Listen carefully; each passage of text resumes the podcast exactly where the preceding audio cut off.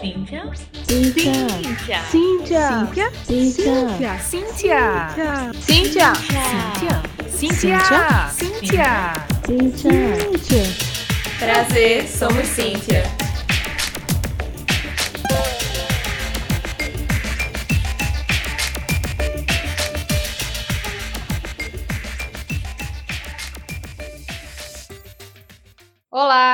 Oi, oi, gente. aqui é Erika E aqui é a Lê. e esse é o podcast Somos Cíntia, é o podcast do grupo de mulheres do Centro de Informática da UFPE, que tem o objetivo de incentivar, apoiar e atrair mais mulheres para a computação. E você pode escutar esse podcast quinzenalmente às quintas-feiras, 18 horas, é lançado nas principais plataformas de streaming, seja Spotify, Apple Podcast, Deezer.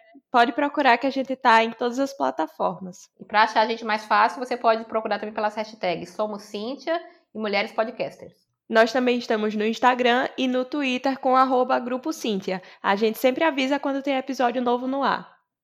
E no episódio de hoje, a gente vai estar conversando com uma mulher maravilhosa que já apareceu aqui, mas não conversando diretamente com a gente. A gente está falando de Bia Michele Miranda, que estava na live de dois anos do Cíntia e que teve episódio aqui com essa live. E ela é uma paraense, consultora e desenvolvedora de software, fez mestrado na USP e atualmente é doutoranda lá na PUC-RS. Ela pesquisa diversidade na tecnologia e até escreveu um livro que, gente, é um livro babado. Esse episódio tá maravilhoso. Escuta aí, porque tem muita coisa, tem muito tapa na cara, tem muitas verdades aí sendo dita. Então, fica aí com a gente e escuta.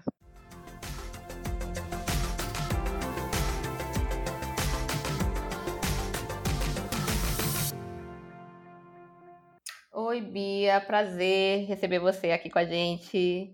A gente estava ansiosa para conversar com você depois que você gravou a live com a gente. E eu não sei se quem está ouvindo teve essa oportunidade de escutar a live, se não, não escutou ainda, vai escutar, que inclusive também está aqui no podcast para você ouvir, né? E aí, mesmo assim, a gente vai fazer de novo a nossa pergunta inicial para introduzir nossa conversa, que é quem é você na fila do pão?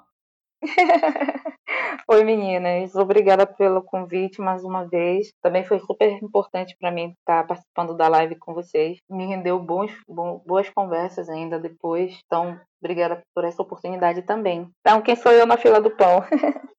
Bom, eu gosto muito de falar de mim. Começando pela minha ancestralidade, então eu sou uma mulher negra paraense, sou do interior do Pará, filha de uma mulher negra, trabalhadora do município, de um pai ribeirinho, pedreiro, carpinteiro. Então, são essas pessoas que me ajudaram a me constituir. Então, essa sou eu. E aí, de repente, comecei a me aventurar em um determinado momento na vida da, da tecnologia, de uma maneira bem, não, não digo peculiar, né? Eu acho que eu vejo muito que a gente que é de grupos, a gente diz minoria, mas não é minoria, né? A gente sabe que não é minoria, mas a gente fala no sentido de minorias sociais, no sentido de, de direitos e privilégios, tanto as pessoas negras como as pessoas LGBTQI+, enfim. Às vezes a gente escolhe as profissões, aí no meu caso, principalmente, que era do interior do Pará, precisava ajudar na renda dentro de casa, eu escolhi uma profissão que eu achava que ia me trazer mais renda na, na época, que ia me trazer renda rápido. E aí a computação era aquela ilusão, assim, né, do tipo, ah, eu vou aprender a digitar, nem, nem digitar eu sabia, vou aprender a digitar, vou aprender a usar a internet e vou conseguir ganhar dinheiro. E aí eu fui fazer um curso técnico na área de informática e comecei a fazer aquele percurso que acho que a maioria de nós faz, né? Já fez, que é de começar a fazer o curso técnico, aí começa a instalar Windows, a começar a formatar computadores, e aí eu fiz esse caminhozinho na área do suporte, e aí fui ganhando gosto e querendo mais e mais dentro da área da tecnologia, e fui parar num curso de matemática e de sistemas de informação, onde eu me formei na Universidade Federal, no Pará, e em seguida fui fazer o meu mestrado na Universidade de São Paulo, e hoje eu estou fazendo um doutorado em ciência da computação na PUC do Rio Grande do Sul, pesquisando duas coisas que para mim é minha paixão, que é diversidade e engenharia de software. Então, essa sou eu hoje, né? Uma pessoa que está fazendo doutorado na área que que eu sou apaixonada, com uma pesquisa que eu sou apaixonada, estudando diversidade étnico-racial, mas também com um pé na tecnologia como uma boa desenvolvedora de software. É isso. Uhum, muito massa, Bia. Então, conta pra gente como que era esse mercado aí. Você foi fazer tecnologia. Como que foi a sua graduação e para conseguir um emprego? Tinha emprego onde você se graduou? Não tinha? Você teve que sair daí? Como que foi? Ah, na verdade, o emprego na área, na área da computação eu fui conseguir apenas em São Paulo muitos anos depois de ter saído da graduação. Eu sempre trabalhei de maneira muito autônoma, né? Então, assim, quando eu fiz o técnico em informática, minha mãe, a gente conseguiu comprar um computador e uma impressora. A primeira impressão que eu fiz foi Xerox 10 centavos e imprime-se aqui e digitação. Foram três plaquinhas que a gente pendurou na grade de casa para que as pessoas soubessem que ali tinha alguém que poderia fazer o serviço de tirar xerox, de imprimir documentos e de digitação. Minha mãe brincava comigo dizendo que eu tinha graduação em diversos cursos porque eu estava fazendo pesquisa e digitando trabalhos. Também no local assim onde poucas pessoas tinham menos recurso ainda do que nós tínhamos, né? Então eu acabei conseguindo me virar um, no início dessa forma. Entrar na graduação, os espaços que eu acabei tendo foram na área de estágios, né? E como eu estava na área de suporte, era foi muito automático eu ir para a área de infraestrutura. Então, eu estagiei durante muito tempo, estando na faculdade, né, na área de infraestrutura, mas não era ainda a minha, não era o meu desafio, aquilo que eu gostaria tanto de fazer. Era, como eu disse no início, né, era o que eu fui fazendo para poder conseguir dinheiro e pelo menos pagar a minha passagem né, de ônibus, porque eu estudava na capital e morava no interior, e 10 reais que meus pais me dessem por dia para poder pegar o ônibus, né, para ir e voltar, era muita coisa. Então, estagiar era a forma de eu conseguir, pelo menos, conseguir tirar esse peso dos, dos meus pais. Mas emprego na área da computação no Pará tinha, mas para quem as oportunidades surgiam, né? Isso eu aprendi desde muito cedo dentro da faculdade de, de, computação. E olha que naquela época eu ainda nem era envolvida com a questão de militância sobre a questão de gênero e diversidade, mas eu já observava que a atenção dos professores não era para mim nem para as outras duas meninas que estudavam comigo. As oportunidades quando aconteceu, quando eles sabiam de, de estágios, de melhores estágios ou de vagas mesmo, né, para indicação, eles sempre chegavam na sala e diziam: oh, eu preciso conversar com os meninos porque tá tendo umas oportunidades. Ou eles já chegavam e já falavam: Ô, Fulano, Fulano, Fulano, vocês não querem? De repente, tá assim, a gente nunca era cotadas, né? Eu lembro que a gente escutava muito e muito brincadeiras entre aspas, que, não, desculpa o palavrão, mas nós éramos foda. As meninas que estudavam comigo, acho que nós três, nós fazíamos duas graduações ao mesmo tempo. Eu fazia na sistemas de informação e fazia matemática, a outra também fazia sistema de informação e matemática, a outra fazia sistema de informação e biologia, mas sempre depois de uma prova, na hora dos resultados, a gente tinha que escutar que era porque a gente era mulher que a gente tirava boas notas, né? Tentando insinuar que os professores estavam tentando alguma coisa com a gente ou a gente com os professores. Isso era muito comum a gente escutar esse tipo de coisa em tom de né? brincadeira, né? né?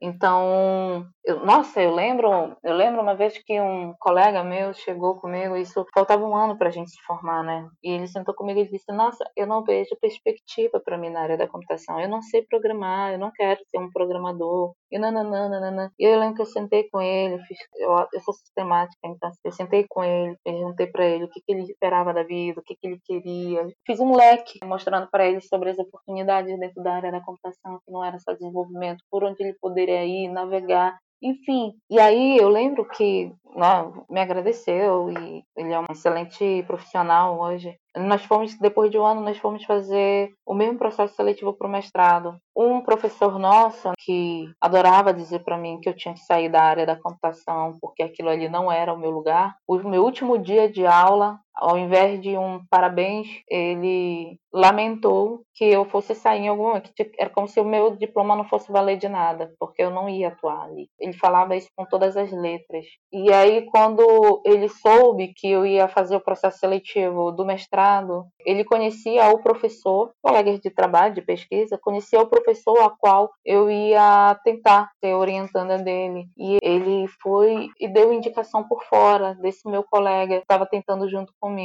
E nós fizemos o processo juntos. Fizemos a entrevista no mesmo dia também. E eu tive que escutar do, do entrevistador, né, do caso que era o professor que eu queria que fosse meu orientador, né, ele dizendo: "Ah, o fulano ligou para mim para falar dos alunos dele que ia tentar uma vaga aqui no mestrado, mas ele não falou de você. Você foi aluna dele? Tipo assim, então eu sabia o que ele tinha feito, entende? Óbvio, eu não passei. E esse meu colega passou, né? E quando ele passou, ele, ele falou para mim: eu acho extremamente injusto, assim. Eu sei que você é muito mais preparada do que eu para estar tá aqui. E até hoje, né? Ele, ele fala: nossa, aquele mestrado para mim não fez muito sentido, não sei o que tanto acrescentou na vida, nananana. Então eu já sabia desde o início, mas nesse momento, né, que já era o final da graduação, ali eu já era outra pessoa, né? Ah, o meu pavio já era bem mais curto, mas eu já sabia o que ia ser essa caminhada dentro da área da TI. Quando eu cheguei em São Paulo, eu trabalhei de tudo antes de conseguir trabalhar na empresa que eu trabalhei. Trabalhei de tudo, garçonete, telemarketing. Era muito engraçado trabalhar nesses lugares e as pessoas saberem que eu tinha graduação na área da computação e dizer: o que você está fazendo aqui?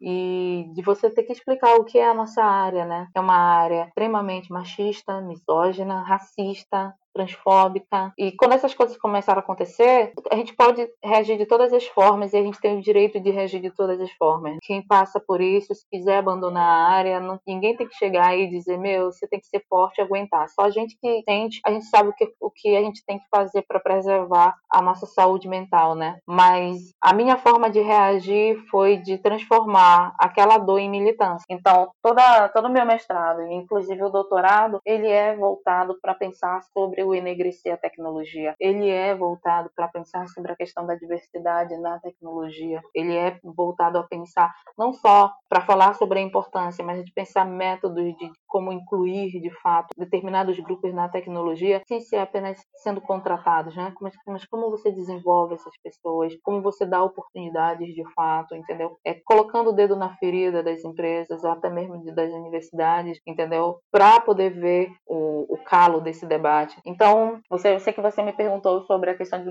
de emprego, mas eu estou navegando para você entender que não tem uma linha reta, né? Não tem um caminho coeso, é um caminho cheio de turbulências, é um caminho cheio de enfrentamentos, até chegar onde eu consegui depois trabalhar, que foi na, na Totor, demorou bastante, mas hoje eu, hoje eu consigo ver que a gente está evoluindo. A passos de tartaruga, mas estamos evoluindo. Muito massa, Bia. Na verdade, você falou de muitos pontos que a gente conversa aqui, quando a gente conversa com as pessoas, pontos que são muito importantes e caros, assim, recorrentes no nosso meio, mas dentro do nosso contexto podcast, dentro do nosso grupo, né, do grupo Cíntia. E, assim, uma das coisas que eu achei muito importante é que você falou várias coisas que é muito difícil que as pessoas às vezes tenham visibilidade. E às vezes alguém vai ouvir aqui e vai achar que isso é uma coisa muito exclusiva de Bia. Só que, uhum. infelizmente, uhum. não é. A gente, quando vai estudar e vai entender essas realidades, por mais que eventualmente a gente não enxergue por, no nosso, dentro do nosso contexto pessoal, isso não é tão incomum, né? Isso não é uma coisa exclusiva da vida de Bia, né? A história dela, claro que é exclusiva dela. Mas essa questão de como a gente é tratada, das oportunidades, né? Ou da falta delas. E aí, por exemplo, a gente tá aqui falando, muitas, muita gente que escuta a gente são pessoas que são daqui de Recife, né? Que são do centro informático. Então, assim, você às vezes está dentro de, um, de uma faculdade que está dentro de uma capital, tem referência, etc., e que tem um bocado de tempo, vai parecer que algumas coisas são melhores e talvez algumas coisas de fato sejam.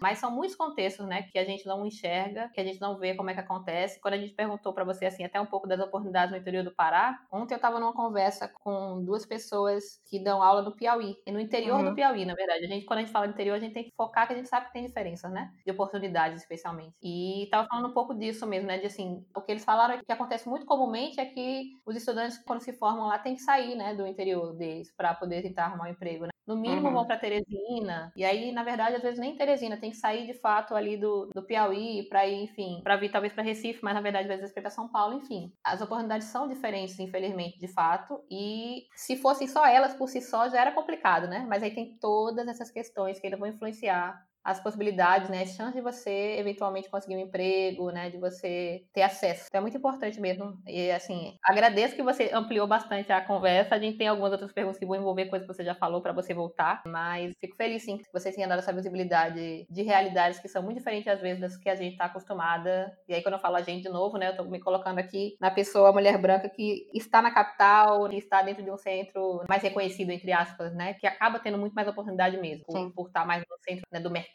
dessa coisa toda. É, eu costumo pensar assim, né? Por exemplo, na cidade de, de onde eu vim, que é Santa Isabel do Pará, eu estou aqui, né? Eu vim visitar minha família. E o que, que tem de oportunidade aqui na área da computação? É relacionado à área da educação. Então, por exemplo, nem, nem tem Instituto Federal aqui, tem a gente chama de são escolas técnicas, que inclusive é onde eu fiz o meu primeiro técnico, né? Então, assim, se houver, quando há, há ali, para você ser professor do, de cursos técnicos e então, tudo mais. Tirando isso, e assim, a gente tá, não sei como, é, como funciona aí, mas pelo menos aqui no Pará, as coisas ainda estão muito em regime de contratação, sempre de um ano a dois anos, não se abre concursos, né?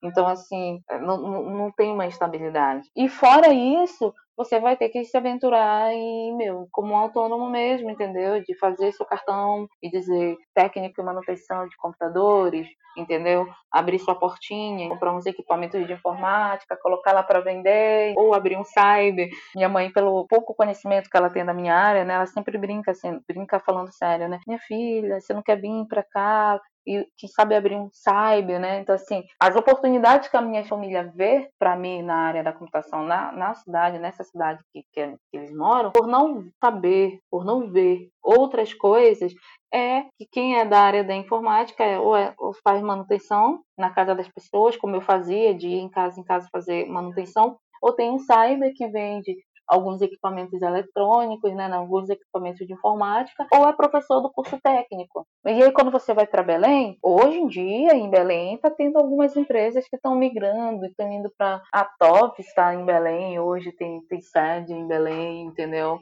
Mas os poucos amigos da minha turma que formaram e que continuaram na área, né, eles me relatam assim que, tipo, as poucas empresas que têm, por exemplo, na área de desenvolvimento de software, ainda estão muito atrás, assim, ainda estão trabalhando com linguagens, com tecnologias, entendeu? Assim, muito arcaicas ainda. E ou você tem que, meu, ir para as empresas mais terceirizadas, né? Tipo uma Stefanini da vida, entendeu? Que vai trabalhar ali em alguns órgãos do governo, que presta consultorias para órgãos do governo, mas ainda assim é tipo, você vai olhar para as equipes, são equipes compostas majoritariamente de homens e são equipes de cinco pessoas, que às vezes atende uma rede gigante. Então, tenho, tá, né, eu conversei essa semana com um colega meu, ele diz assim, olha, eu vejo que está tendo um pouquinho mais de oportunidade, mas ainda é muito pouco, entendeu? Então, assim, não tinha. Eu sempre soube que para mim, se eu quisesse voltar para o Pará, eu tenho, teria que voltar para fazer a carreira de docente. Entendeu? Se eu quiser trabalhar como desenvolvedora de software, como consultora, não se tem essas oportunidades. Pelo menos até hoje eu não soube que, que se tenha. Mas aí você falou uma coisa que me lembrou uma coisa bem interessante, né?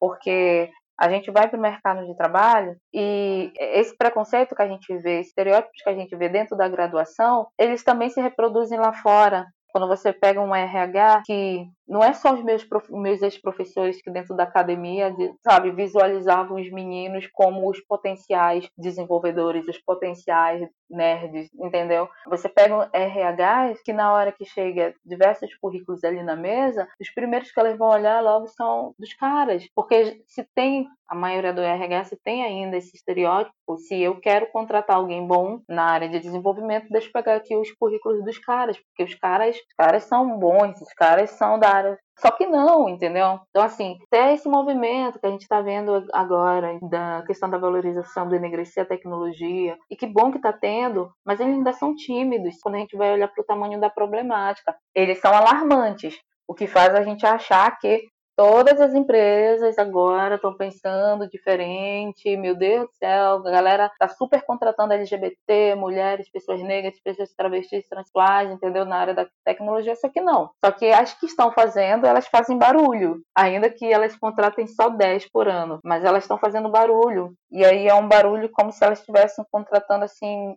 milhares, mas eu volto a dizer, né? A gente está dando passos, mas a gente ainda tem muitos passos ainda. E desmascarar esses preconceitos, essas nossas dificuldades, eu acredito é uma das formas da gente conseguir superar essas barreiras, é mostrando elas, que elas existem. Maravilhosa.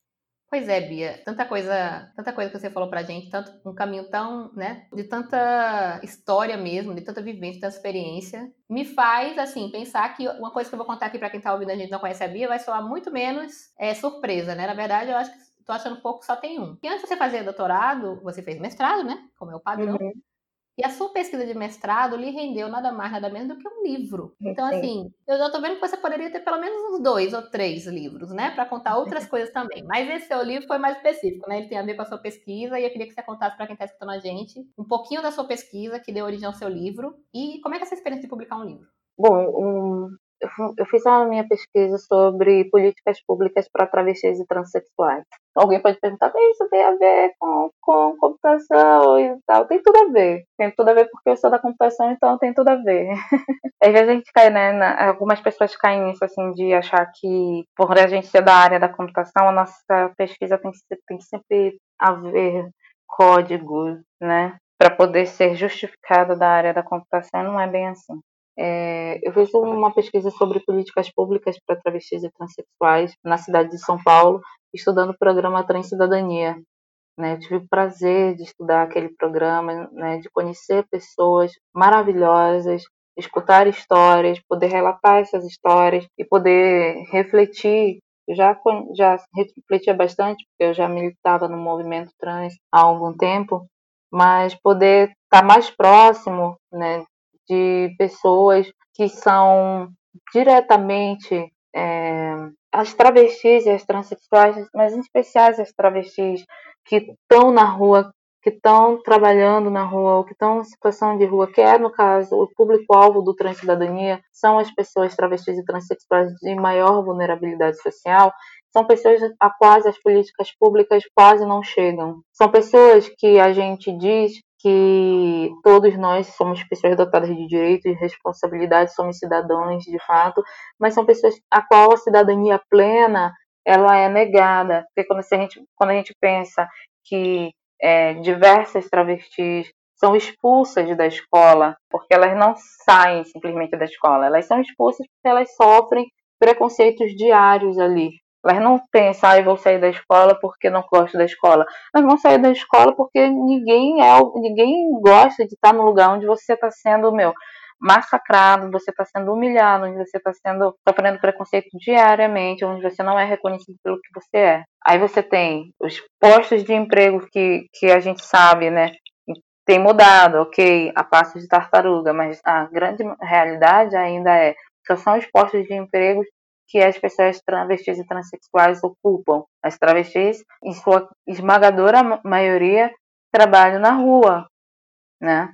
A expectativa de vida até hoje, se eu não me engano, assim, é em 27, 27, 30 anos de uma travesti, entendeu? Quando saem da rua, quais são os postos de emprego? É no serviço terceirizado, entendeu? Não que exista algum desmérito, por exemplo, em serviço da limpeza, no serviço de telemarketing e tudo mais, mas o que, o que a gente questiona é, são só esses empregos que é para que é para essa população? É lógico que não, né? Então, veja só, né? A gente tem tanto tão pouco tempo, ah, não tem nenhum ano que a gente ganhou o direito das pessoas poderem se registrar com seu nome e com a sua identidade de gênero, sem ser questionada se já fez uma cirurgia, né, ou não. Então, assim, são direitos tão básicos, sabe? Direitos que, que, a gente ainda não tem, de, por exemplo, entrar e ir no banheiro ao qual a gente se sinta mais adequada.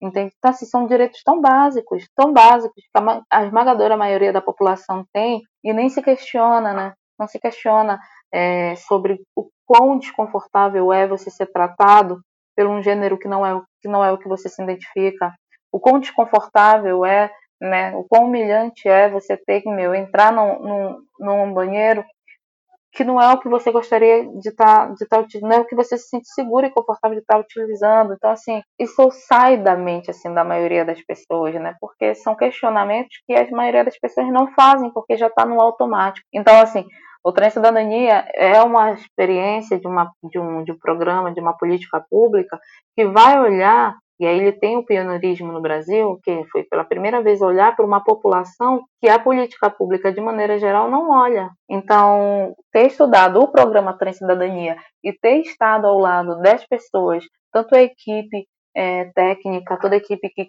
que pensou e trabalhou nos primeiros dois anos do programa Transcidadania, das participantes que eu tive a oportunidade de conhecer, de, de me tornar amiga de muitas delas, foi muito rico para mim né? E não dava, não dava para essas histórias simplesmente ficarem dentro de, um, de uma dissertação na, na biblioteca da USP. Essas histórias precisavam ser contadas. Gostaria que elas fossem contadas e escritas também pelas pessoas a qual que me deram a oportunidade de falar, de, de falar dessas histórias dentro do meu livro. Mas essas histórias precisavam ser contadas, né?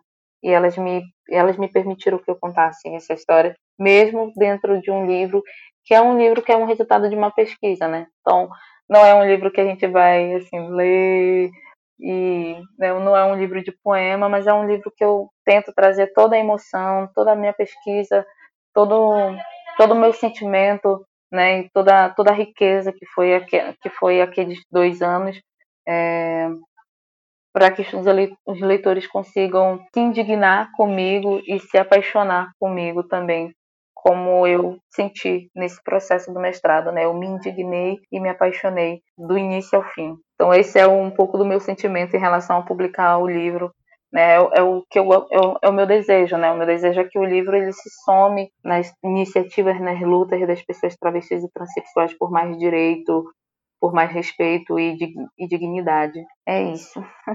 Deixa eu só perguntar uma coisa, Bia. Como é que você chegou a esse tema de pesquisa? O meu orientador, quando ele me convidou para fazer o mestrado com ele, eu já no, na graduação eu já tinha falado, já pesquisava sobre a questão de gênero, mas na, dentro da, da área da computação. E aí ele falou, bom, você quer continuar nessa área, na área de diversidade? Eu falei, sim. E aí eu tinha três opções, a de continuar no estudo sobre mulheres cisgêneras, né, na, na área da computação, é, sobre a questão da negritude, que é o que estou hoje na, no doutorado, e tinha a questão trans. E eu quis a questão trans porque na época o programa Trans Cidadania estava dando seus ares, estava se formando e eu via como uma, uma, oportunidade incrível de estar nesse processo ali acompanhando desde o, desde o seu nascimento e foi isso, basicamente.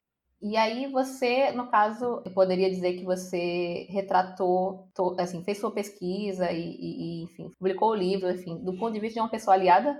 Sim, tem duas coisas, né, nisso. Quando eu fui fazer essa pesquisa, eu tive todo um cuidado de, bom, a começar que a, a coordenadora do programa Três Cidadania é uma mulher transexual, é a Simila Ha, e e eu não faria pesquisa se a CIMI é, não se sentisse confortável que eu, que eu pesquisasse ali. Essa é a primeira coisa, né? A segunda coisa foi, eu tive o cuidado de sentar com as minhas amigas, na, né, naquele período, a Daniela Andrade, a Neon Cunha, para quem não sabe, a Neon Cunha, essas duas são ícones do movimento transgênero aqui no Brasil.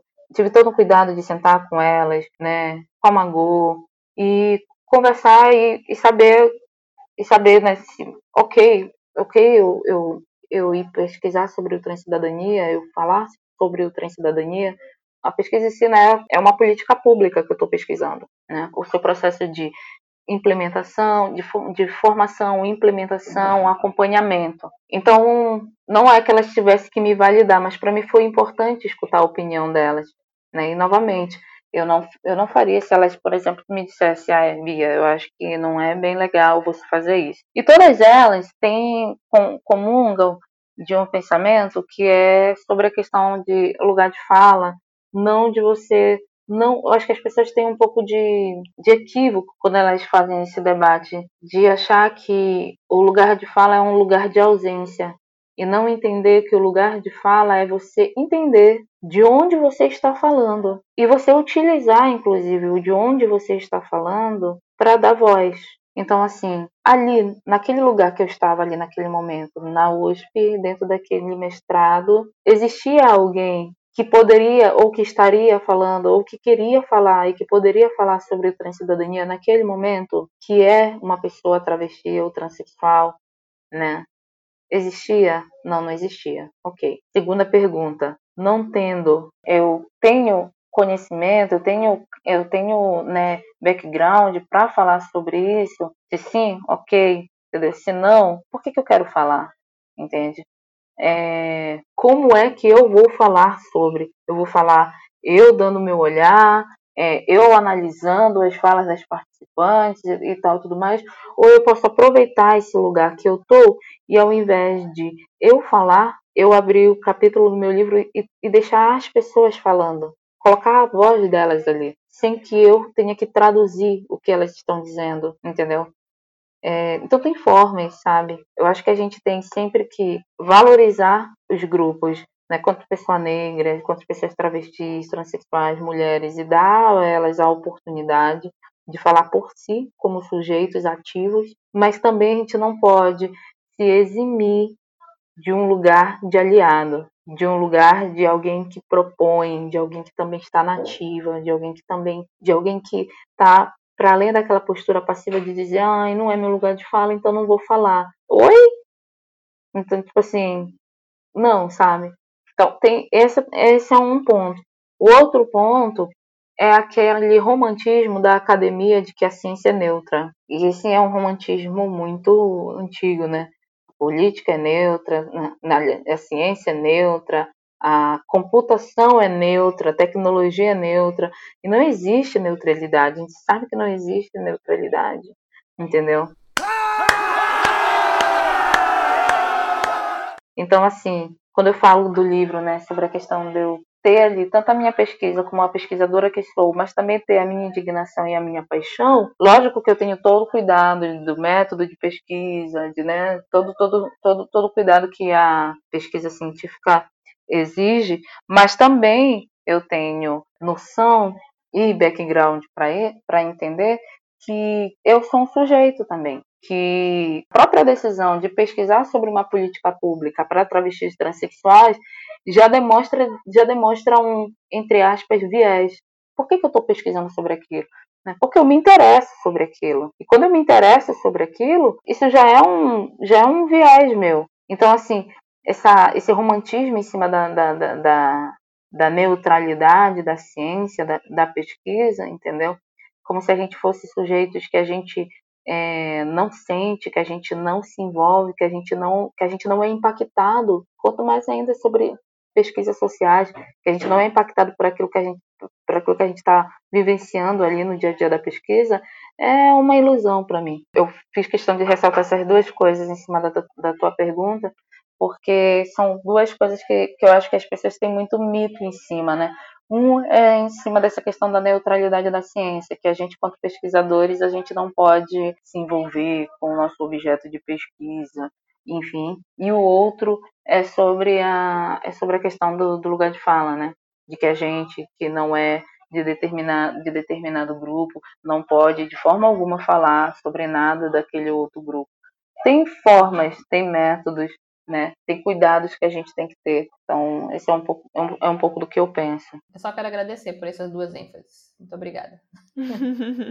Exato, e assim, até a pessoa se colocar enquanto aliada e correr atrás da informação e não esperar que ela de alguma forma caia na sua perna e se mostre é realmente fundamental, porque você, por exemplo, enquanto aliada, dando visibilidade à causa das travestis e de trans aqui no Brasil. Você falou aí a expectativa de travesti, mas realmente a expectativa, por exemplo, de pessoas trans no Brasil é 35 anos. Então, o que é 35 anos nesse Brasil? Sabe? E a importância da gente conseguir, enquanto aliada, dar voz a essas mulheres e mostrá-las e dizer que elas existem e não tomar o lugar delas, porque acontece isso também, que por exemplo, na comunidade LGBTQIA+, o que começou como, por exemplo, a parada gay de Stonewall, que a parada gay já diz muita coisa, o quanto que passou muito tempo com esse nome, por exemplo,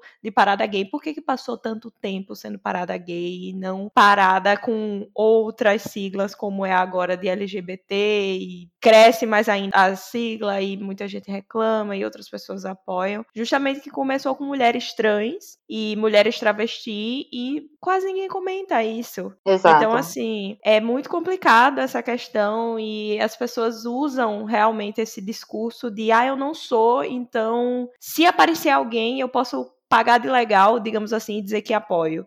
Mas se não aparecer alguém, eu só vou dizer que infelizmente não tem ninguém aqui, né? Poxa, que pena. E Exato. seguir em frente. Então, assim, as pessoas não discutem isso. Uma coisa que eu vejo que muita gente se choca, por exemplo, de transexualidade deixou de ser doença, gente, em 2018 pela OMS, Sim. um transtorno mental. E aí você comenta isso para alguma pessoa, aí, ah, eu não sabia. Como assim? Uma pessoa que tem acesso à internet, que pode pesquisar sobre isso. Ah, não, mas é porque eu não olho muito dessas coisas. Espera que alguém venha instruir e que, na verdade, a gente na era da informação, a gente tem muito isso, tem que buscar. Uhum. Como você mesma citou, Bia, que ah, não tem mulher para falar disso? Não tem. Pronto. Então eu vou procurar as mulheres e eu vou dar voz a esse movimento, porque eu vou fazer aqui o que, que eu posso fazer enquanto aliada, sem tomar o palco dessas pessoas, pelo contrário, fazê-las subir no palco, porque é Exato. é aquela coisa, todo mundo tem que se ajudar. Se eu tô em algum local de privilégio social, eu tenho que usar esse privilégio com sabedoria para poder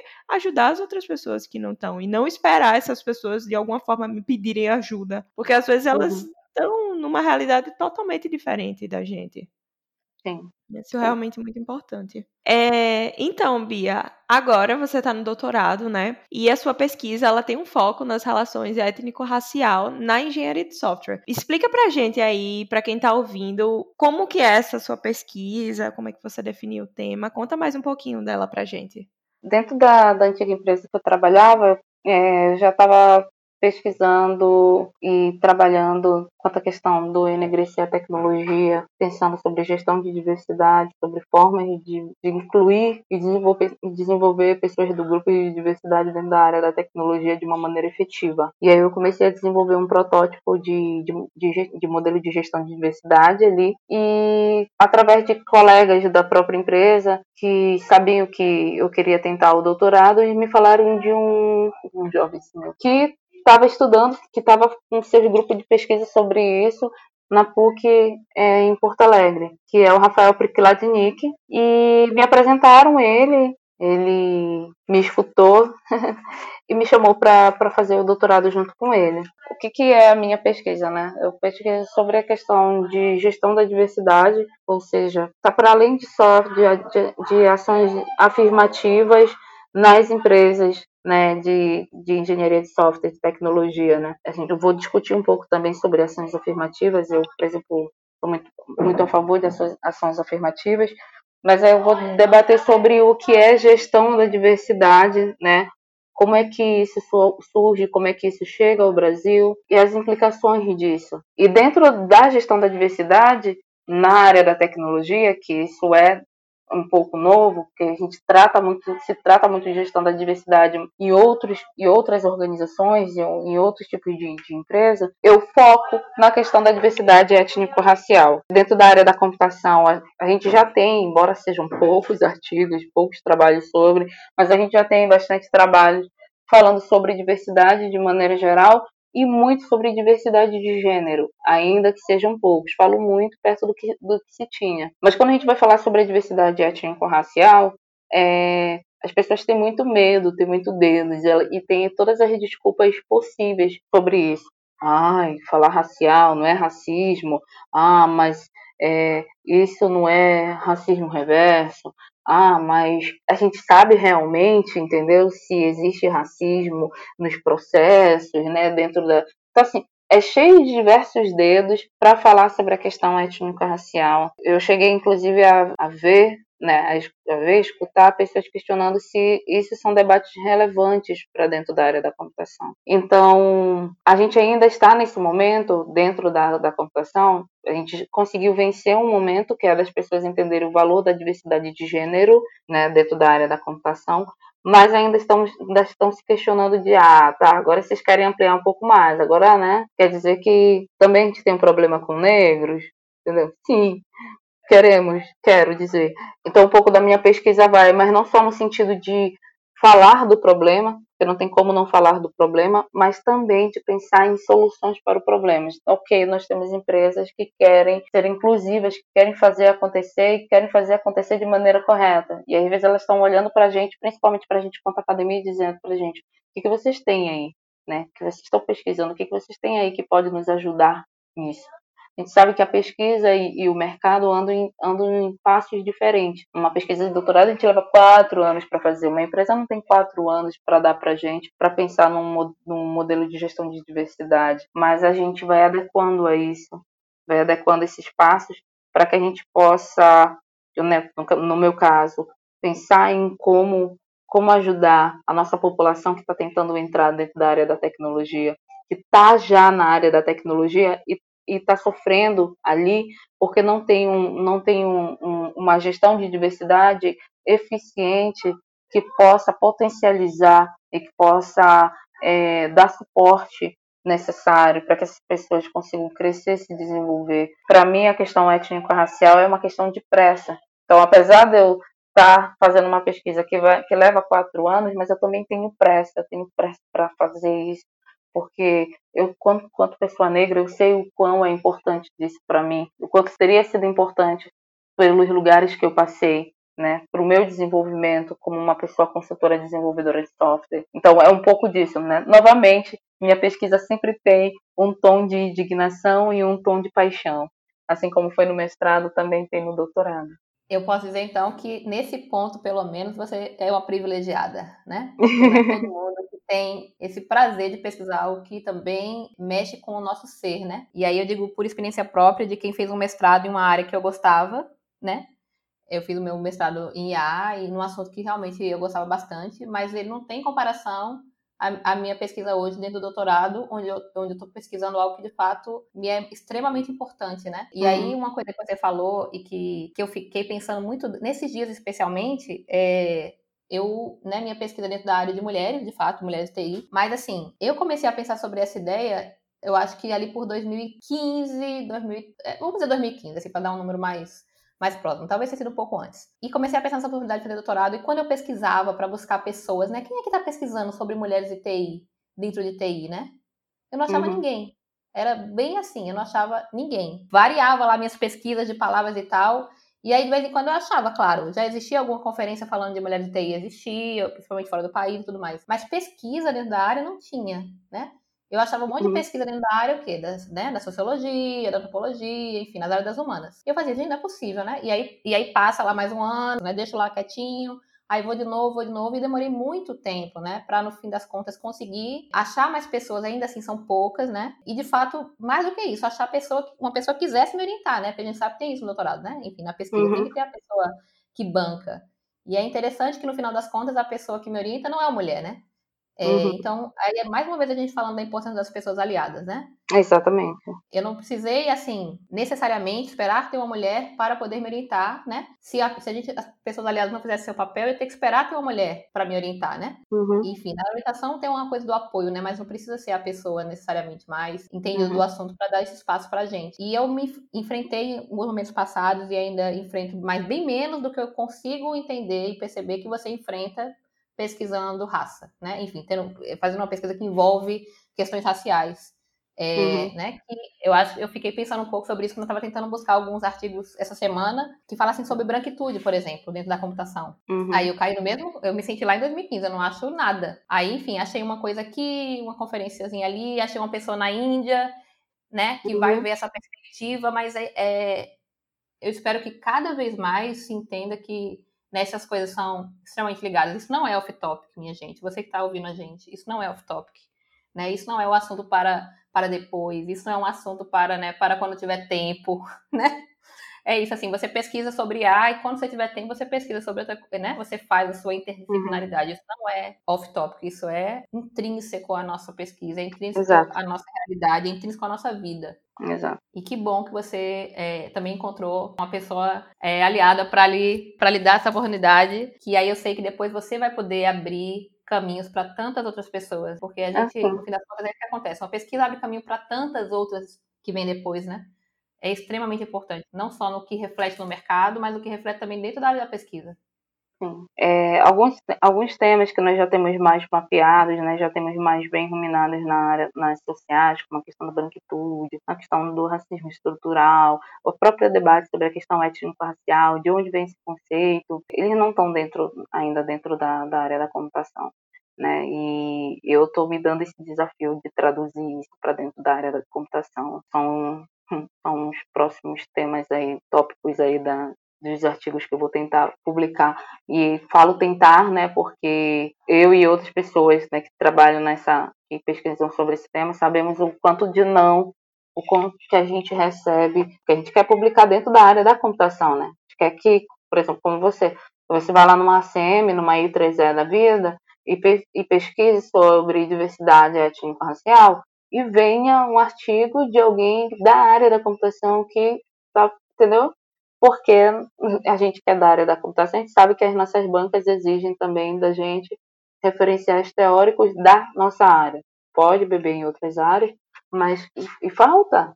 E aí, como é que a gente vai publicar sobre, sobre a questão da branquitude e, a, e a, dentro da área da computação, se os nossos congressos simplesmente rejeitam nossos trabalhos porque eles dizem que é das sociais, que ali não é o, não é o ambiente para estar tá tentando fazer aquela publicação, que é ótimo trabalho, mas a gente deveria tentar publicar nos congressos e revistas da sociologia não, não deveria. Seria cômico, né? né? Não fosse trágico. Exatamente. Então, assim, quantos trabalhos a gente tem, sabe, sobre esse tema, mas não estão lá indexados na I3E nem na CM, entendeu? Uhum. Por quê? Porque a gente não está produzindo? Não. Eu abro para você meu Google Drive, entendeu? Para te mostrar os artigos que eu tenho produzindo sobre o tema, entendeu? Dá uma dor no coração escutar e dizer, não achei, entendeu? Um artigo que fale sobre isso dentro da computação e eu sabia que eu tenho coisas escritas sobre, entendeu? Mas a gente mas assim, né? Tudo, tudo é uma briga política, né? E eu tenho essa briga política também, entendeu? Eu quero publicar dentro da área da, da computação porque eu quero que outras pessoas daqui a dois anos, daqui a três anos, entendeu? Outros estudantes vá pesquisar sobre isso na, na, na base do I3E da ACM e consigam encontrar. Tenho, tenho a pretensão de ser a pioneira? Claro que não, entendeu? Pode ser eu, pode ser você, pode ser qualquer um, entendeu? Desde que a gente, que a gente tenha né? Que a gente comece a, a, a trilhar esse caminho, sabe? Que isso comece a ser rompido, sabe? Que a computação comece a se expandir de fato, porque ela acha que ela é expandida, né? Ela acha que ela é a, que ela é a área mais, mais expandida, mais avançada, e o que tem 10 anos que a gente começou a publicar bastante, é entender, a reconhecer que a questão de gênero é importante dentro da área da computação, faça-me o favor, né? Então, assim, se a gente é evoluído, se a nossa área é evoluída, a gente está muito atrasados, né? Por favor. Quantas outras áreas, né, né ciências, né, já estão já estão avançadas quanto à questão da diversidade de gênero e a gente há 10 anos começou a tratar isso como importante né, nas pesquisas, entendeu? Quando fala a gente, não a gente quanto pesquisador, estou falando dessa galera que senta nas nossas revistas A1, A2, A3, B1, B2, B3, entendeu? Que se colocam como supra-sumos da, da, da, nossa área, mas ainda tem um pensamento arcaico, ainda tem um pensamento muito, muito ortodoxo sobre o que é ciência e sobre o que é ciência da computação. Pois é, né? Quem quiser que acredite em Papai Noel, Coelhinho da Páscoa e que a computação é neutra. É, exatamente. e aí, olhando a sua trajetória até aqui, Bia, como você entende que ser uma mulher negra influenciou as suas escolhas e as suas não escolhas aí da sua vida e da sua trajetória? Eu acho que influenciou, eu vejo que influenciou da forma de eu não ter escolhas. então, escolher algo é, é, muito novo na minha vida. Então, quando alguém me fala isso ou isso, quanto você quer ganhar? Você quer isso aqui ou aquilo? Tipo assim, pra mim isso é muito. Nossa, estão me deixando escolher alguma coisa? Porque, como eu te falei, né, desde a da minha entrada na área da computação, não foi uma coisa assim, uhul, vou escolher aqui porque é minha aptidão e tal e tudo mais. Lógico que se deu através de uma escolha, mas uma escolha no sentido de, meu, preciso ajudar dentro de casa com dinheiro. Como vão fazer? Tem que ser, tem que ser mais rápido, né? Quando eu falo que influencia na questão da não escolha, né, da não oportunidade, é tenho aqui minha graduação, quero trabalhar na área, na área da computação, mas onde é que está? Eu posso escolher entre trabalhar na área da computação e trabalhar no telemarketing? Isso não é uma escolha, entendeu? Eu vou para o telemarketing porque eu não tenho como ir lá para a área da computação, porque não me deixam entrar. Então, assim, até a própria questão da publicação, né? Eu acho que eu estou acabando até fazendo uma fala meio que fechando com tudo que a gente estava falando, né? Vou publicar na revista da I3A ou vou publicar numa outra revista, entendeu? Da área da sociologia.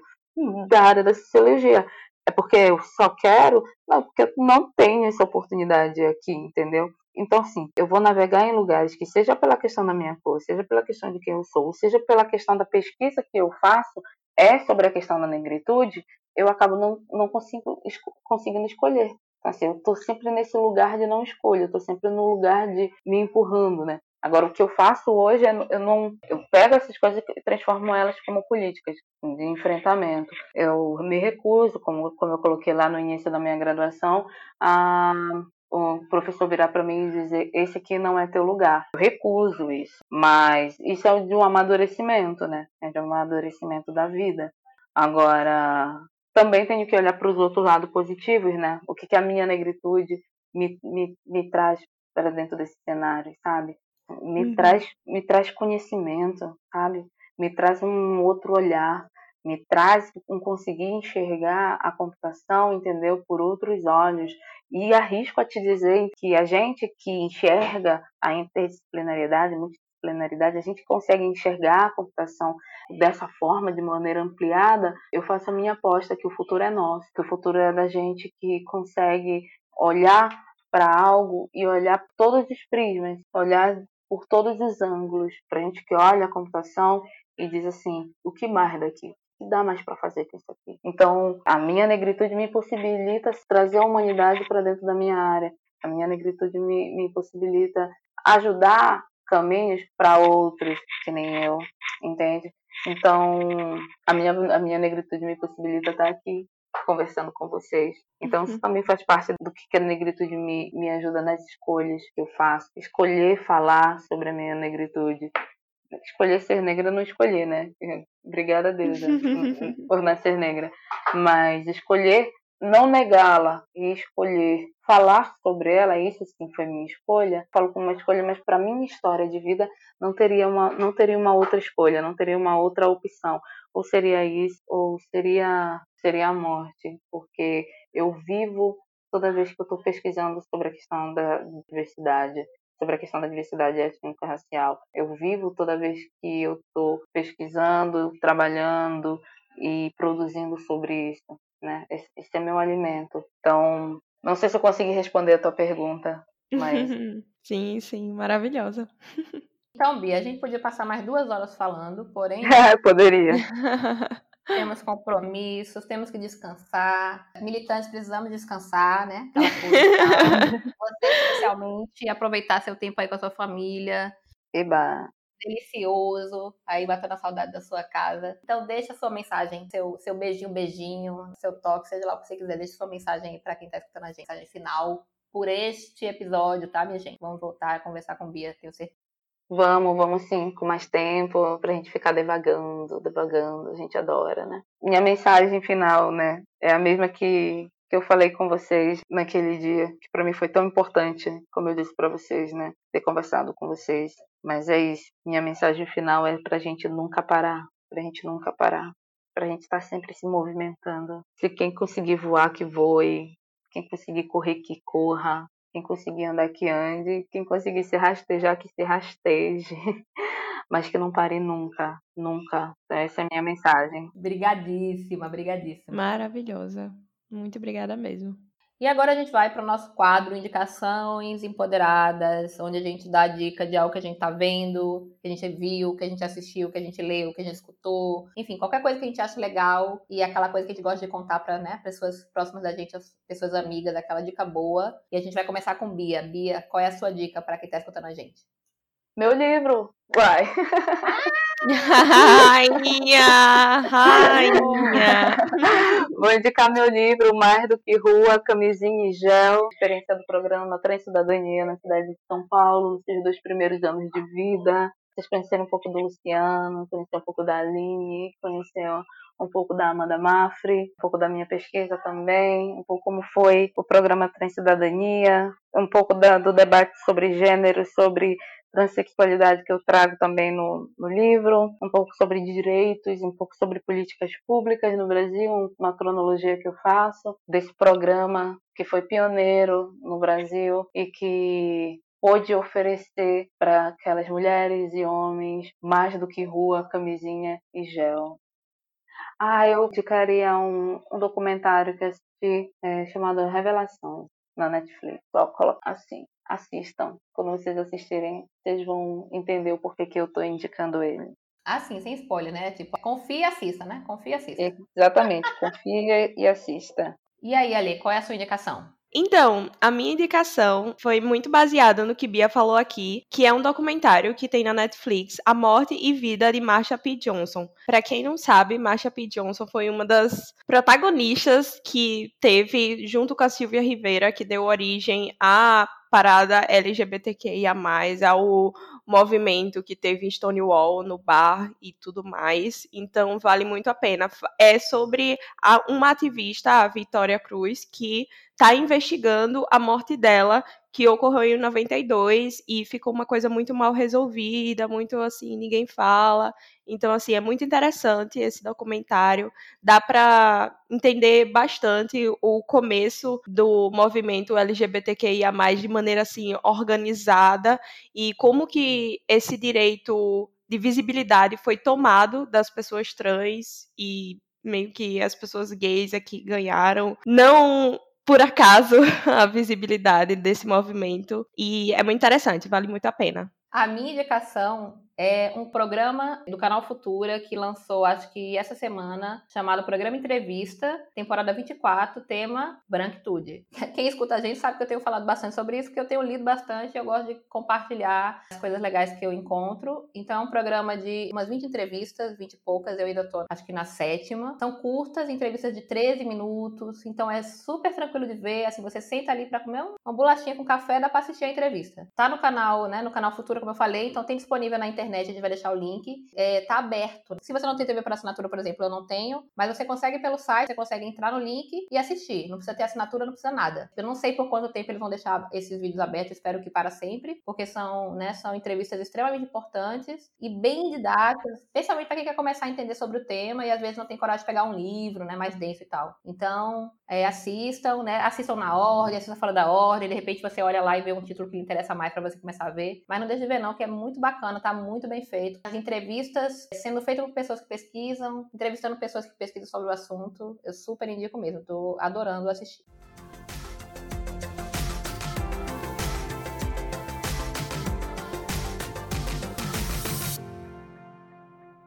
É isso, gente. A gente espera que vocês tenham gostado desse episódio. Se você tá com alguma dúvida, lembre-se que todos os links estão aqui na descrição. Vai lá conferir o livro da Bia Michele, que é babado. Lembra de seguir a gente no Instagram e no Twitter, arroba Cíntia. Quando você for procurar a gente, aproveita e dá uma passadinha para olhar um destaque que chama sorteio. Lá você vai ver as regras para você, se identificar como mulher, poder concorrer ao sorteio de um curso da Udemy, para acelerar aí seus aprendizados, seus estudos, sua carreira. Esse sorteio ele ainda está em aberto, a gente ainda não tem uma data definida para fazer o sorteio, mas ele não vai demorar tanto assim. Né? A gente está vendo que esperar a pandemia acabar não vai dar certo. A gente vai definir uma data em breve. Mas aproveita esse tempo aí para você se inscrever. E lembra de divulgar o sorteio, divulgar os episódios, divulgar o nosso Instagram, usando as hashtags Somos Cíntia e Mulheres Podcasters. É isso, gente. Tchau, tchau. Cheiro.